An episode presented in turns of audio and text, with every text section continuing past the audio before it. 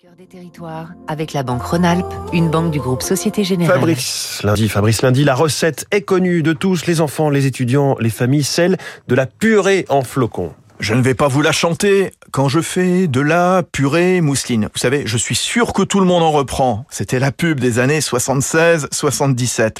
60 ans d'existence l'an prochain. Mousseline, c'est une part de marché de presque 75% de la consommation de purée en flocons en France. Elle est composée en totalité ou presque de pommes de terre fournies par 130 agriculteurs des Hauts-de-France, non loin de la seule usine qui la fabrique à Rosière-en-Santerre, dans la Somme, la plus grosse du monde pour les flocons déshydratés, 20 000 tonnes environ chaque année. Pour obtenir 100 grammes de flocons de purée, il faut 5 fois plus de pommes de terre fraîches, lesquelles sont lavées, épluchées, cuites à 95 degrés avant d'être transformées.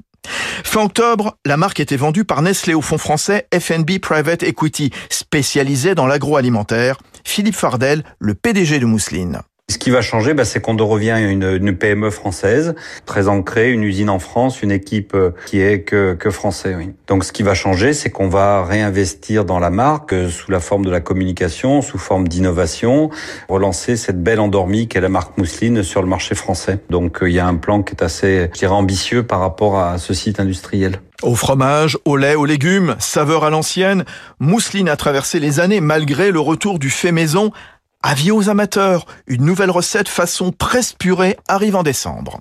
C'était Territoire d'excellence sur Radio Classique.